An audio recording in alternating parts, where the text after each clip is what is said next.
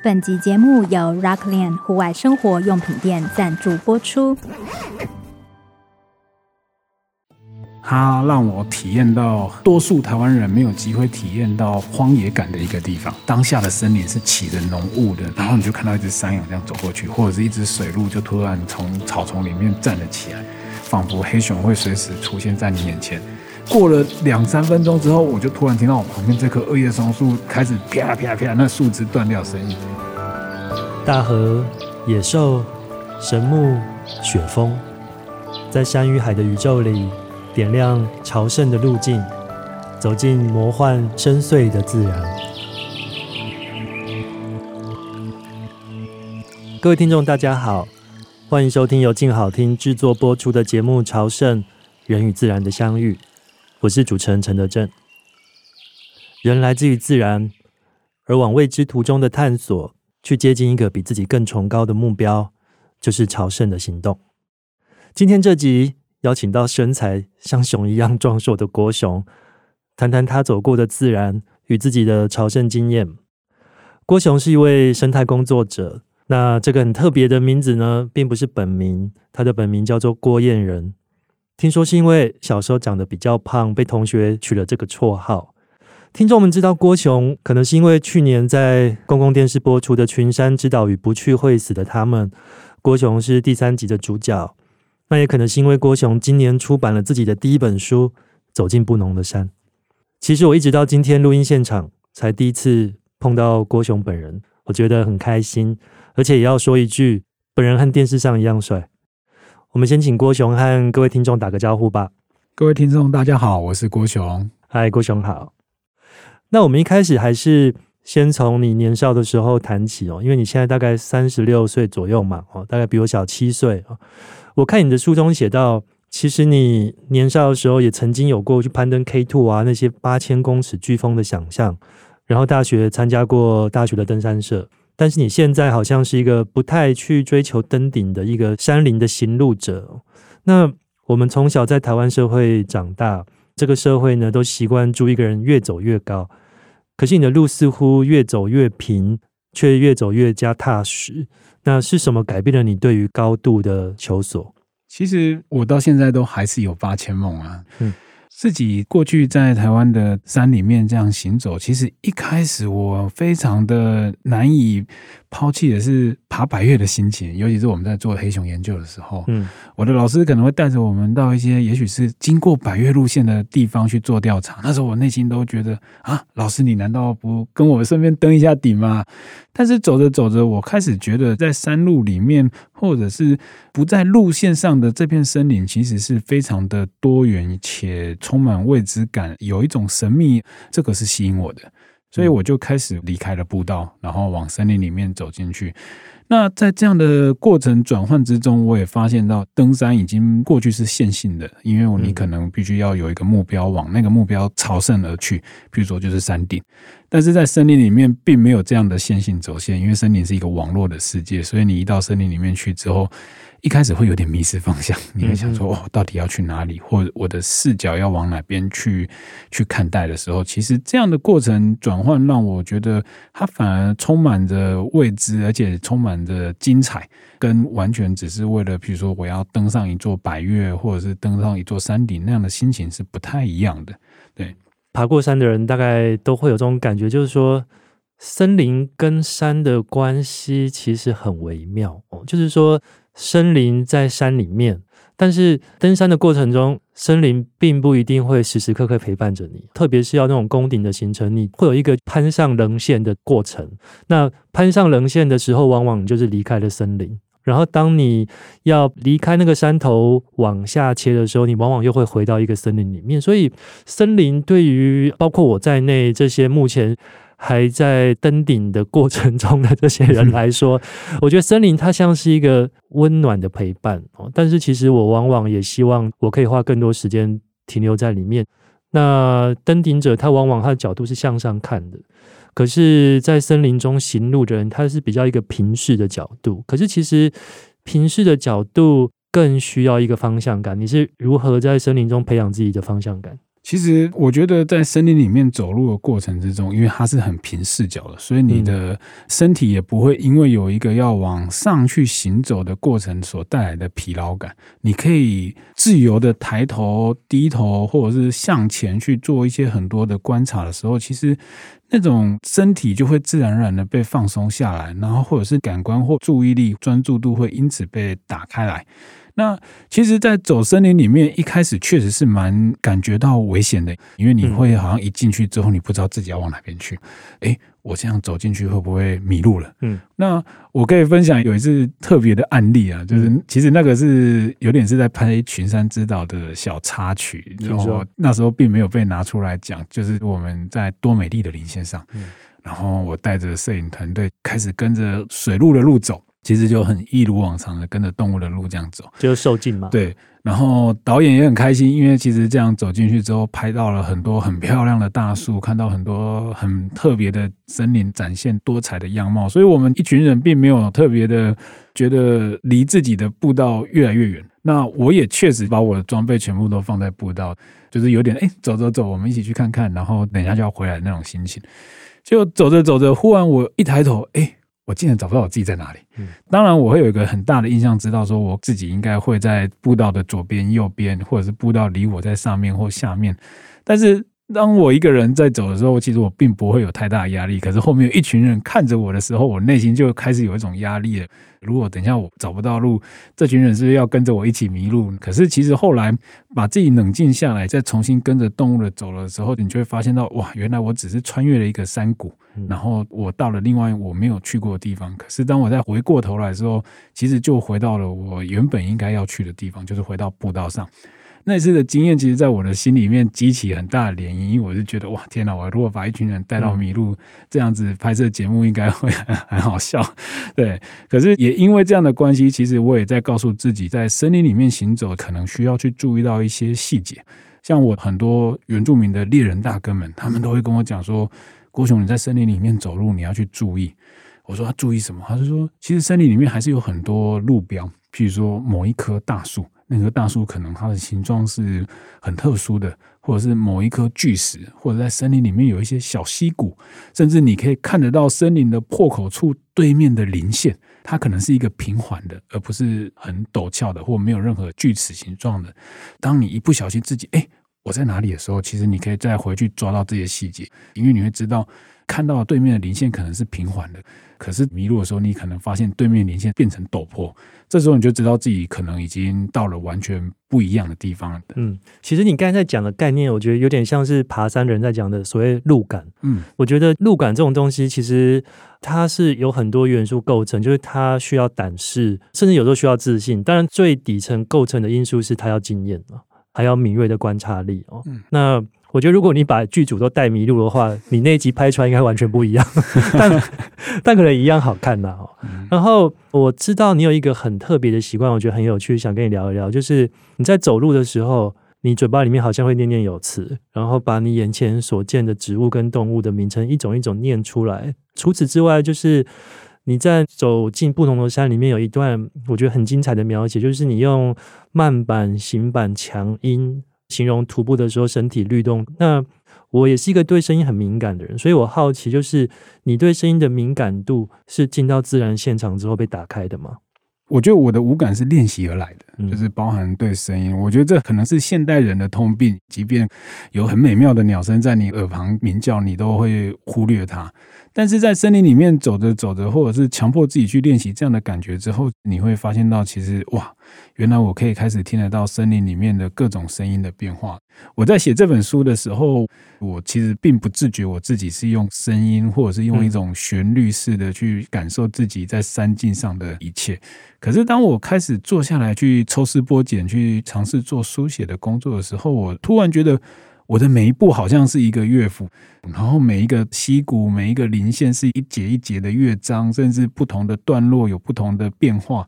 那它可能会伴随着我当天的心情，或每次的状态，或者是天气，那好像低音鼓在打闷雷，或者是我可以很轻快的就这样小跑步跑过去。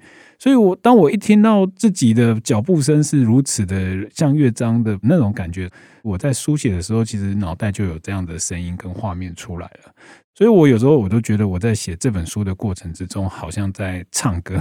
嗯，我觉得我的文字对我来讲就是一段一段的歌曲，我可以就是好像拿着我的书，我就是在这一段其实是一个很高亢的声音，好像在森林里面大吼大叫，然后这一段是窃窃私语的小声的在那边偷偷讲悄悄话的感觉。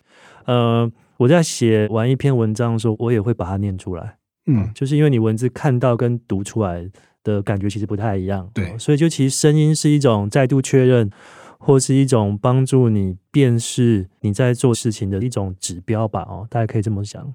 最近有一个很有趣的经验，是我一个好友他在尝试录台湾蝉的声音。嗯，我们就觉得啊，蝉不就只有一种吗？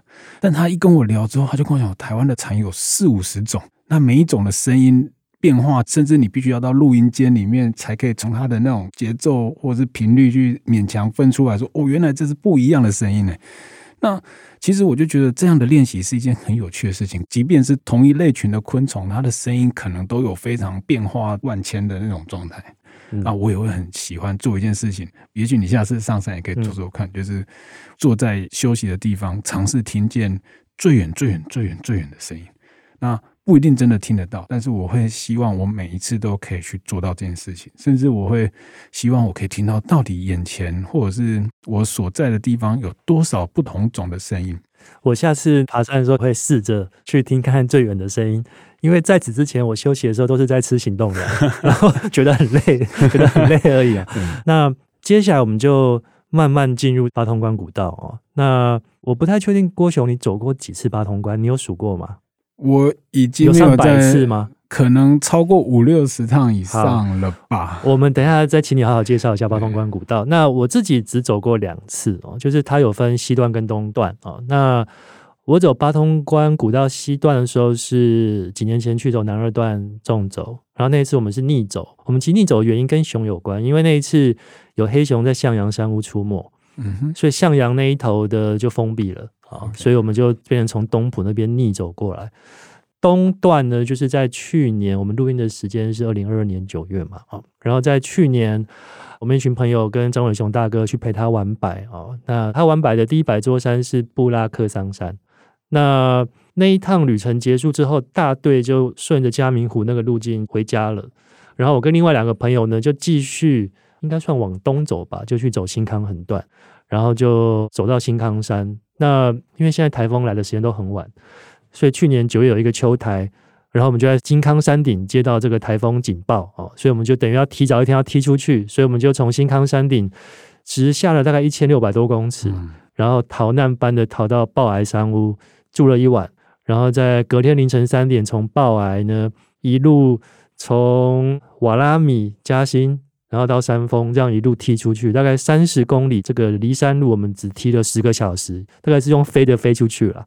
然后就一路上被这个风雨追着跑。但是我要说的是，整个逃难的过程中，我觉得它简直就像是一座声音的剧场，各种鸟鸣。然后我应该有听到猴子的叫声，听到山羌，听到也许山猪吧，也许水鹿，它会叽叽叽这样叫，就是一个非常深邃的、很丰富。很三百六十度环绕的一个声音剧场，然后我却只是这样匆匆走过，所以我真的是很希望还有机会再去走一趟八通关。那你可以给我们介绍一下八通关大概它的地理形态，还有上面的那种野性。因为其实我爬山至今第一次被蚂蟥咬到屁股流血，就是那次逃难的经验。哇，八通关其实是一个。我我我有有时候很难去直接的去形容它到底是一个怎样的地方，欸，因为它其实是如您刚刚讲的，它它真的是充满的野性，而且交织着各种不同年代的历史。因为最早它并不是一条古道。它其实是一个布农族人从南投迁移到花莲这个我们讲拉库拉库溪流域居住的一个区域，但是在更早之前，搞不好还有其他的民族在这里，就是比较外面加兴的地方。那这样的过程之中，慢慢的到了现代社会，就现代政府进来之后，开凿了一条古道。其实最早是清朝，它在现在我们走的日治八通关越里古道的对面，那是清朝八通关古道。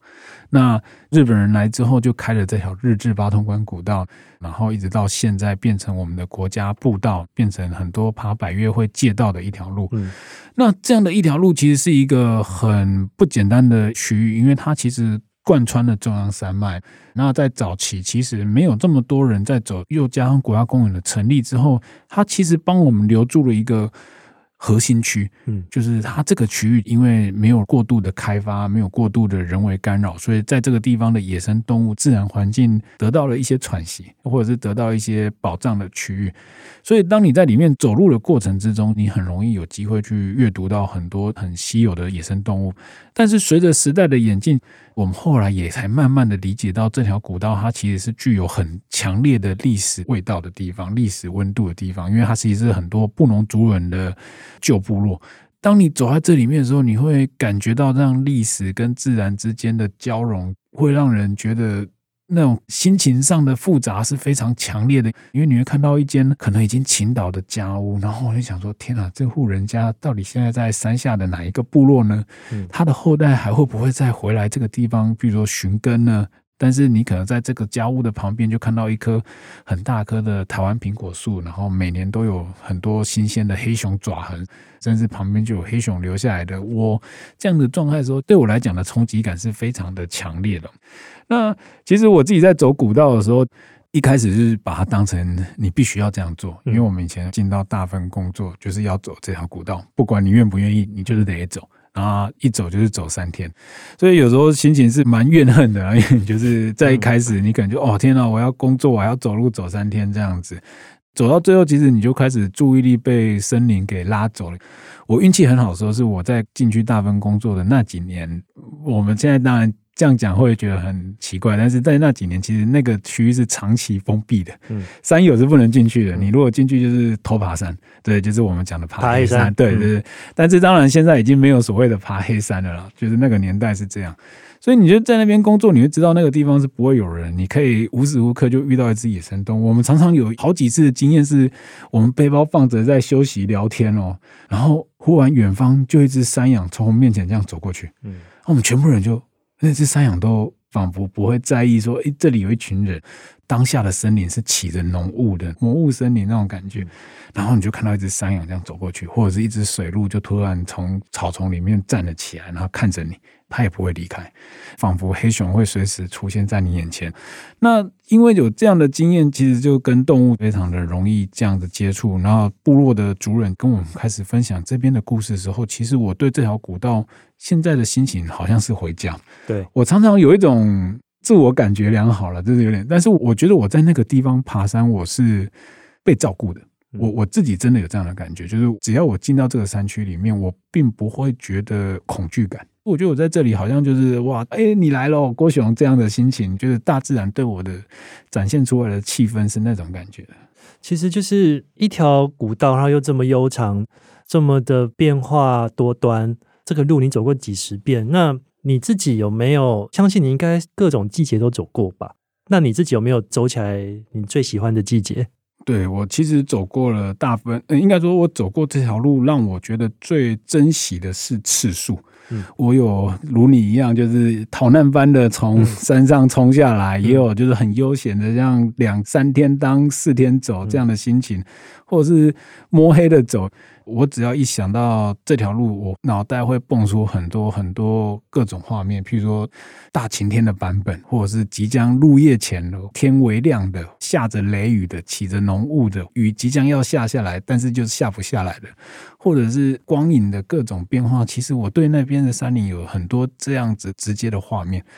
其实我在来录音前，我才默默的自己上山一趟。我很喜欢，很喜欢，很喜欢有一段路，也许你有看到，就是在山阴那边，嗯，在十里到接近山阴那段路，其实刚好到了一个制高点，你可以看得到整个拉库拉库溪对面，对面的流域，然后那个地方刚好有一个破口，可以看到整个刚好就是马西桑山的那个大崩壁，然后远方如果天气好就是玉山。多数的人看到这一幕，并不会有很强烈的震撼感，因为大部分人走的是白天。对，我我可以打个岔，这个对多数对我们比较庸俗的人，我我开玩笑了，就那个地方是一个手机讯号点。哦，对对对对对，因为通常那种有病的地方，就大家去搜寻一下有没有什么四 G 啊什么的。好，你请继续。那那那个地方其实它有一个很美的时间点，就是傍晚。可是通常我必须说实话，如果你傍晚还在那里，就意味着你即将要摸黑了。不管你要迫降，你要迫降了。不管你是要往大分走，还是你要出来，就是在这个时间点出现在那里，就是不对的。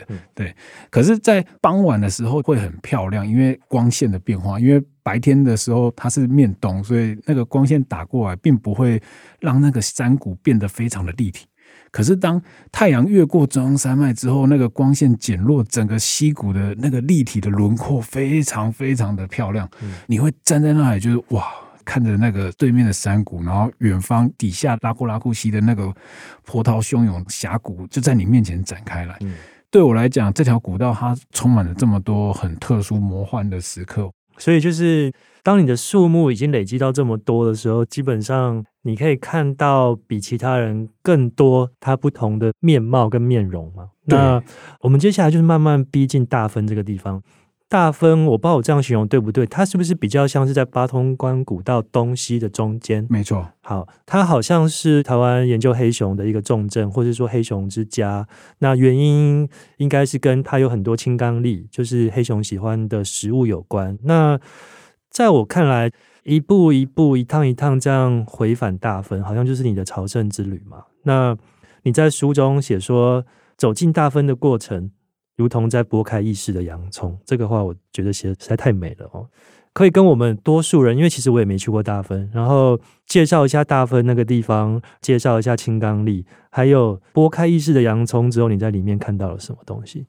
大分是一个，我觉得它让我体验到多数台湾人没有机会体验到荒野感的一个地方。嗯。我指的是在那个地方，它在中央山脉的东侧，刚好就在八通关越里古道的接近中间点，所以它是在最核心的地方。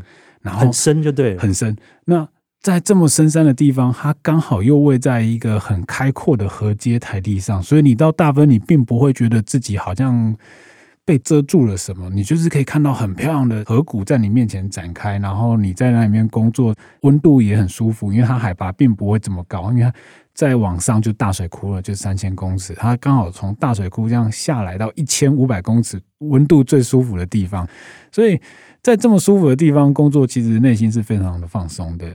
那为什么会有那么多青刚櫟呢？其实这有点是世纪之谜啊。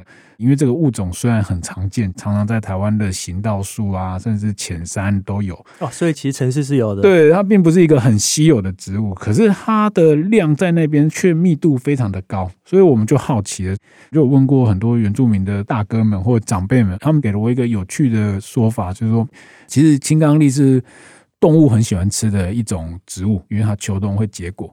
所以他们就觉得，搞不好以前的老人家就是故意种这么多青刚櫟，所以秋冬的时候动物自己就会过来，所以我就不用跑到深山去打猎，我只要在部落周边，动物会被吸引过来，我就可以在这边打猎了。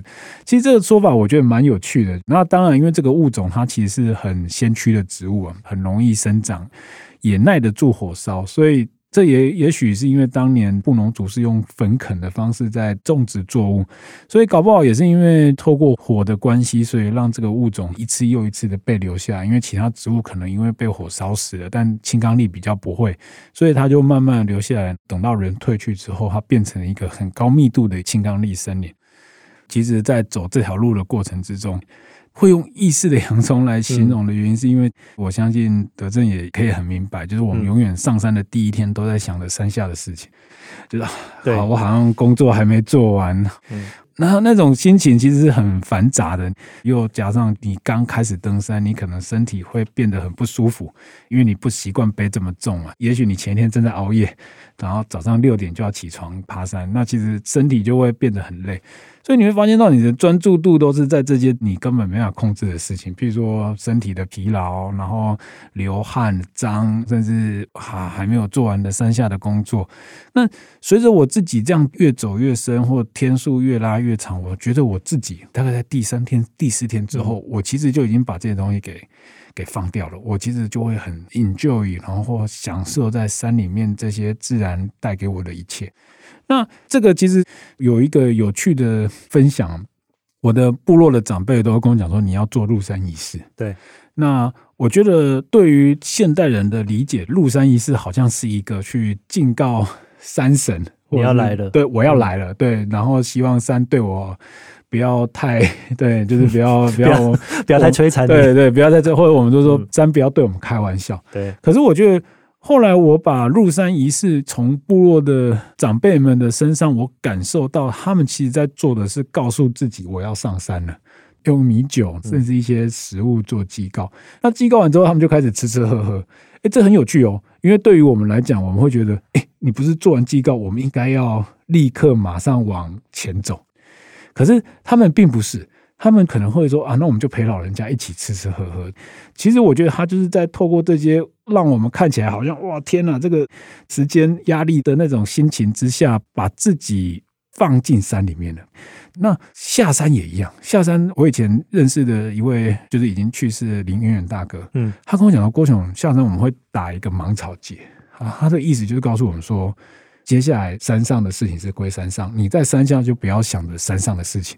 他说不然会生病。他用会生病，我觉得是一个很微妙的词，因为就好像我如果在山下还在分心不专心，那自然而然我可能就很容易出差错。那其实他不会用出差错，可是他就用会生病。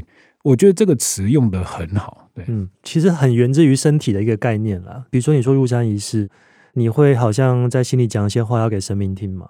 其实我们都是在讲给自己听啊，我们自己最先听到。那你刚才讲的那些，我也都很有同感。我觉得开始登山，或者说走进大自然，其实对我来说，呃，一个最大的收获是，好像有点召唤出我身体里面的另一个版本哦，就是原来我是有另一个我的。那在刚进山的那一天。你就会发现，你这两个版本在慢慢的交错，就是你慢慢把城市的那个版本抛在后面，嗯、然后有一个在自然中的版本就慢慢取代了你，然后你就可以悠游在自然中。那我刚开始爬山的时候，即便只是去合欢北峰好了，嗯，当然这样讲并不是对合欢北峰不近了哦，是说它比较容易到达，路程比较短，那它当然非常漂亮。即便只是去合欢北峰，我回到台北我都很不适应。就是看路上车都觉得哇，怎么跟刚才差那么多？然后爬山到现在，我觉得我那个两个版本的转换其实是越来越顺畅，然后好像慢慢融为一体的感觉哦。然后你常常自嘲，身为一个动物的研究者嘛，好像很常在做的都还是森林系在做的事情。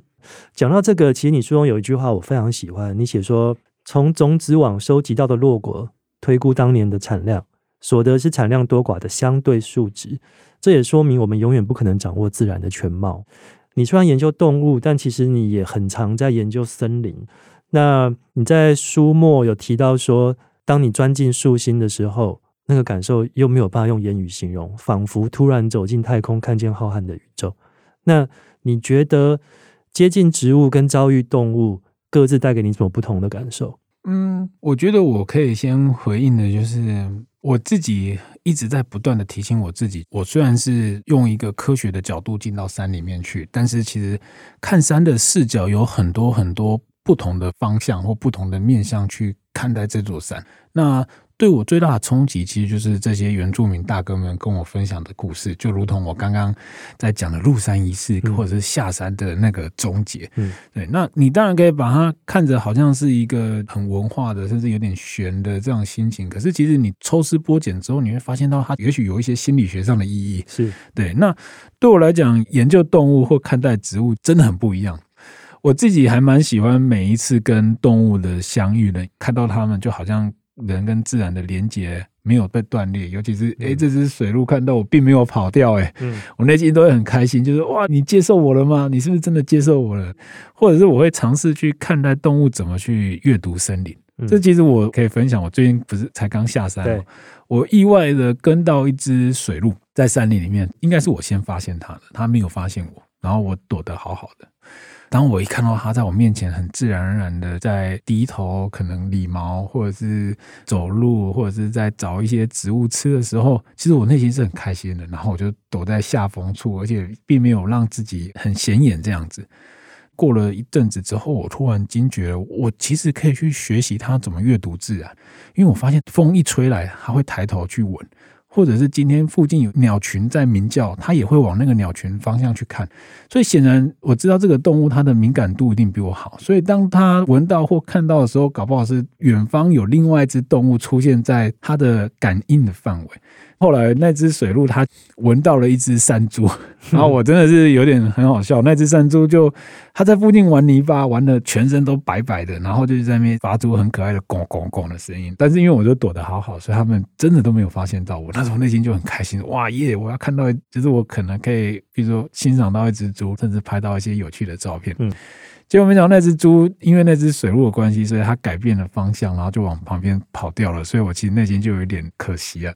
不过其实从这样的动物跟动物的相处，我觉得可以感觉到自己跟自然的连接其实是还存在的。这个其实是我现在爬山很追求的一件事情。其实，在动物眼中，我们也是动物哦，他们并没有人这个概念嘛。然后人其实是我们只认自己的代号。那今年有读一本书，很喜欢，叫做。忘记自己是动物的人类，里面有句话我实在太喜欢。他说：“人这个身份就是我们作为动物的记忆。”所以我相信这种跟动物相遇的这种经验，对你来说应该是会有很深刻的撞击。然后我想跟你聊一件事，我自己觉得很玄妙哦，就是我们第一集的来宾阿果，他有提到一种好像比外界快那种零点一秒的那种感觉哦。比如说攀登的时候，他如果状况非常好的时候。即便是爬 K Two 那么陡的山体，他竟然会忘记扣安全绳，他就是很自在的在上面做攀爬的动作。那你在书中有写到，当你进入一种非常专注的境界的时候，你好像可以预先看见动物即将会出现。那我觉得那是一个很美妙的经验，可以跟我们描述一下那种有种天人合一的感觉是什么状态？哇，那个其实非常的。我自己有时候也在追逐那种状态，因为它并不是真的可以每次都会每次都有的。但是你有时候会惊讶到说：“天哪，我到底是先梦见了，还是我自己大脑里面去镶嵌那样的画面，然后它真的出现在我眼前？”当我在山里面越待越久，我就越能够。达到那样子的境界，因为我甚至觉得我可以去跟动物彼此之间，我先发现它，这其实蛮不简单的。因为对多数的动物来讲，它其实非常的敏感。可是当我有时候我就站在那里，然后我就知道动物即将要出现，然后果不其然，很临线的对面就一只水鹿就站了起来。那追根究底去想，也许是在大自然待久了，所以我的五感的感官被放大了，所以我有能力去做到这样的事情。那当然也包含我对动物的理解。可是我觉得当下最快乐是一种享受，因为你觉得自己好像融进大自然里面，你你不用担心太多，可以很享受。然后走在山里面，动物就是在你面前这样，它也接受你了，它不把你当人类。对，我常常觉得人类是一个很够狼玩的生物。是啊，对啊，就是动物看到你就是拔腿狂奔啊。但是，当我在那样的环境之后，或那样的氛围的时候，我觉得动物好像就哦哦，旁边有另外一只动物，好，那就是你好这样子。那我这就好奇了，你这样的预感可以套用在黑熊上嘛？因为感觉黑熊应该还是你这个观察、探望、拍摄动物的圣杯嘛。那不管是我们看影集或者看你的书，其实它是不太容易被遇到的。可以跟我们聊一下你遇到黑熊的过程，还有这个预感有没有办法用在黑熊身上？我每次遇到黑熊的经验都是不期而遇。对，对你越期待说，哎，我今天就是要去看黑熊，那很抱歉，你就是什么都看不到。我有太多次的经验，都是已经完全处于在一种啊，就是不觉得自己会看到黑熊的状态，就会看到黑熊。有一次印象最深刻，就是那个时候我跟我的同事每天都在大分工作，所以我们每天其实都要去巡视我们的样站。啊，那天天气很差，所以我们就觉得啊，已经走了那么多次了，所以我们就把我们的望远镜、长镜头、相机全部都丢在大分山屋，因为天气又不好嘛，所以我们就想说，那我们就是赶快把样点巡完之后，我们就要。回来躲雨了，结果那一天我们两个出去，什么动物都看到了，包含黑熊。最近一次最特别的经验，就是在转角遇到熊，那个真的是有吓到我。我以为冲出来是一只水鹿，我还想耶，我要来下水鹿了。然后没想到冲出来是一只黑熊，说换我被它吓到，然后我就尖叫，你知道吗？就啊，那因为那真的太近了。对，大概最近遇过黑熊大概多近？大概就两公尺吧。嗯，就是先不提我们以前研究为了抓熊，那但是就是这样目睹目击黑熊，大概就两公尺。那那种对峙的状况是？谁会先走，还是你们都不动？那种那个当下其实非常短暂，然后其实我脑袋有很多股意识，因为熊其实很厉害，它看到人类的第一个反应完全没有任何间断，就是转头要离开。那因为两公尺真的太近了，所以那只熊它它为了要离开我面前，它站了起来，就是有做一个急刹车，然后转身掉头，所以它是站起来往旁边跑下去。所以我看到它站起来之后，我内心就先尖叫。那接下来我知道他要离开的时候，我另外一个意思就告诉我说：“你不要走，你不要走，在等我，我相机还没拿出来。嗯”然后另外一个意思就是：“郭熊，你竟然看到熊，你还会尖叫，然后觉得很好笑。”这种很多很多股的念头夹在一起，看到熊的当下就是这么的复杂。那就你自己的经验。熊看到其他动物也会这样拔腿转身而跑，还是说它看到人类，它就比较不喜欢我们，它想要离开？这到底是为什么？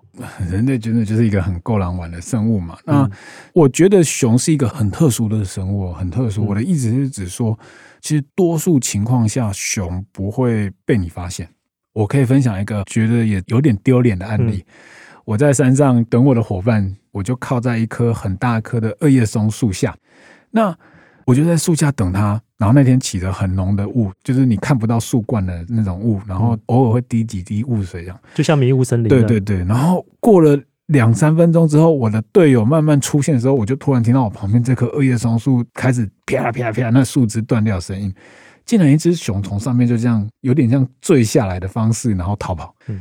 那当下我就傻眼了，因为我刚刚在那边站了五分钟，我都不知道我的头上有一只黑熊，它就这样安安静静的，可能在那边看我说，你要不要走？你要不要走？然后你不走，然后 竟然还有人来了，所以他忍不住了，所以他就立刻从树上有点半自由落体、半滑的这样子，啪啪啪，然后下来离开我眼前三秒钟，然后我跟我的 partner 看到就愣住了，然后我说，刚刚那只熊哎。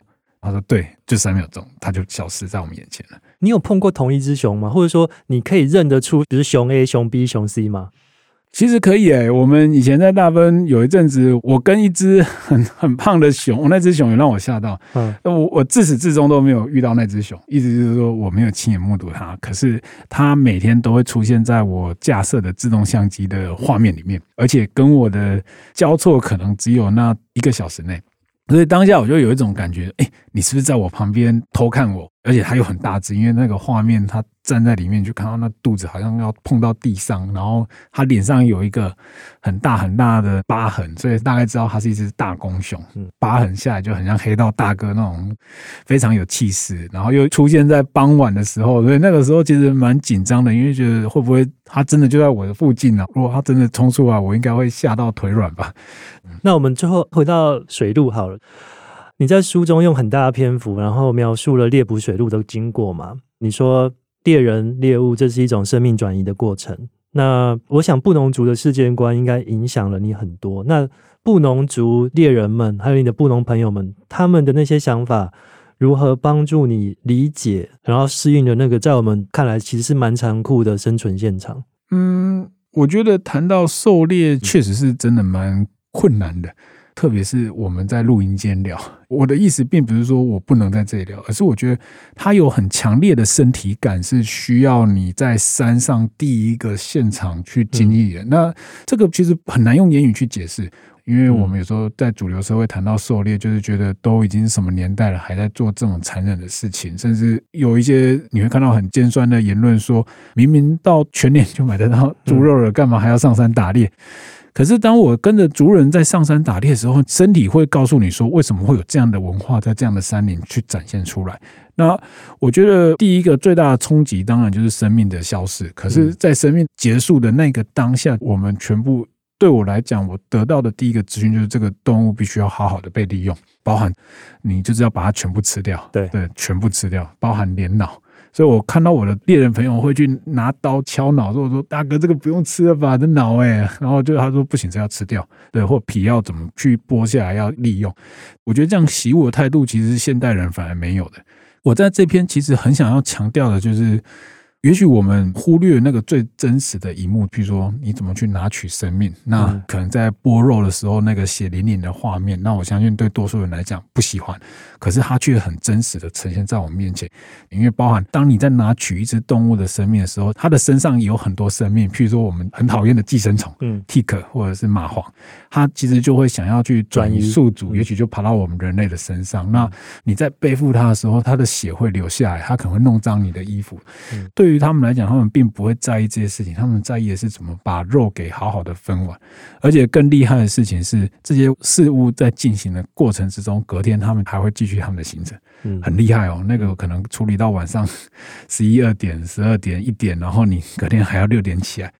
我有一次很好笑，我也是跟着我的那本路的伙伴去寻根，到达老家之后很累，因为我们那天也差不多做了一个海拔下降。快要一千五到两千的那种下降，把营地弄好，已经晚上七点半了。我就真的已经有点气力放尽了，我说我要睡觉。营地弄好，然后他们他说我要去打猎，因为他们等于他们回到家了，所以他们觉得要用猎枪的声音去告诉自己以前的老人家说我们回来了，所以他们要去打猎。那时候我听到你们要打猎的时候，我内心就凉掉一半，因为我觉得如果你现在半夜要把我叫起来处理动物，我大概会。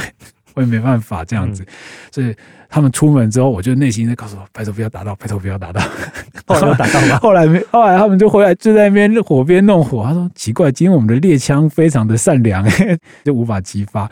那时候我就内心就很开心，我说：哦。太好了，没有打到。然后隔了好几个月之后，我才去跟他们告解说，其实那天你们出发之前，我有内心强烈的跟三婶说，拜托你们不要打到，因为我没办法半夜十点半还要起床处理动物。嗯、那这样的过程其实是很可以看到很多元的面向，包含一个猎人去善用获取的资源，嗯、然后也反映到同伴之间的互动，因为你要一起处理动物，也许男生有男生要做的事情，女生有女生要做的事情，那。做完之后，这个猎物也不是你要现场吃掉的，因为你还要留最好的部分带到山下去跟你的族人分享嘛。对，嗯、其实这些都是现代人很缺乏的生命经验哦。那其实猎物就像是大自然给猎人的礼物嘛，所以他其实应该都是带着非常感恩崇敬的心情，然后去要利用它的每一个部分。那我们最后最后呢，我们来聊一下火哦，就是我们刚才录音前有聊到宫崎骏的霍尔的移动城堡，里面有一个非常讨喜。可爱的角色是火魔，叫卡西法。那你在书中最后也，我觉得非常生动的描述了你在观察萤火这个烧火的一个过程，好像是一种仪式。然后对你们深山行路者来讲，它其实是生存的必须。可不可以最后请你跟我们分享，在这个火苗之中，你观察到人情道理或是处世之道？我觉得跟火对话是一件很美的事情呢，因为你强求不来。譬如说，在你要生火之前，你就要对环境有一些了解。你要知道你在怎样的森林里面，你要去哪里拿到柴柴，那这个柴是好的柴还是不好的柴，还是应急的柴都不一样哦。有的时候我们可能天黑了很快，我们形成 delay，所以我们要立刻把火升起来，所以我们可能会找应急的柴。可是应急的柴，它火升起来之后，它没办法留下漂亮的红炭，就是我们在生火要留的红炭，那它很快就烧完了。所以你要去找到适合可以耐久烧的木头，其实就已经是一个跟森林的对话。因为你要走到这里去观察，你附近有哪些植物、哪些物种可以去作为生火。那在生火的过程之中，我觉得火是一个很需要空间的物质吧。因为你如果把木材堆得太密，它就会窒息；但是你把它摆得太空，那其实火就会没办法凝聚出温度，或者是就烧不到柴，然后它就会熄掉。我觉得这跟现代生活很像诶，我自己那时候从火身上就感觉到，诶，这跟我们人跟人之间的相处，每天都太紧密的话，其实也可能会让我们就无法透气嘛。但是当我们保持一个适当的距离，让彼此有一个好的空间，是一件很重要的事情。那我也觉得生活的过程之中很特别的是，你不能急，因为我们要升起熊熊大火的时候，其实是有步骤的，就是你要先准备好细柴。细柴要燃烧中柴，中柴最后才烧起粗柴，就大柴。那这个过程之中，你不能急躁。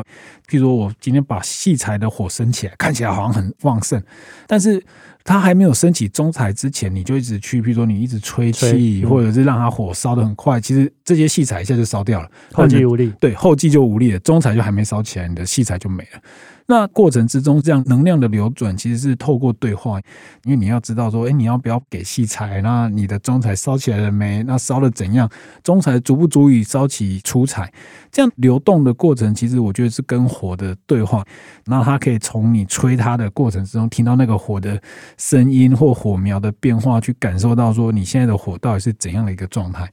那也许对于有在登山的听众会说，生火哪那么的难？但是我会跟他讲说，那也许你可以下次尝试在下雨天的中海拔的森林里面，你就知道我在讲什么了。因为你要把湿的柴慢慢的烧干，那个过程就是这样能量的流转的变化，其实是更强烈的。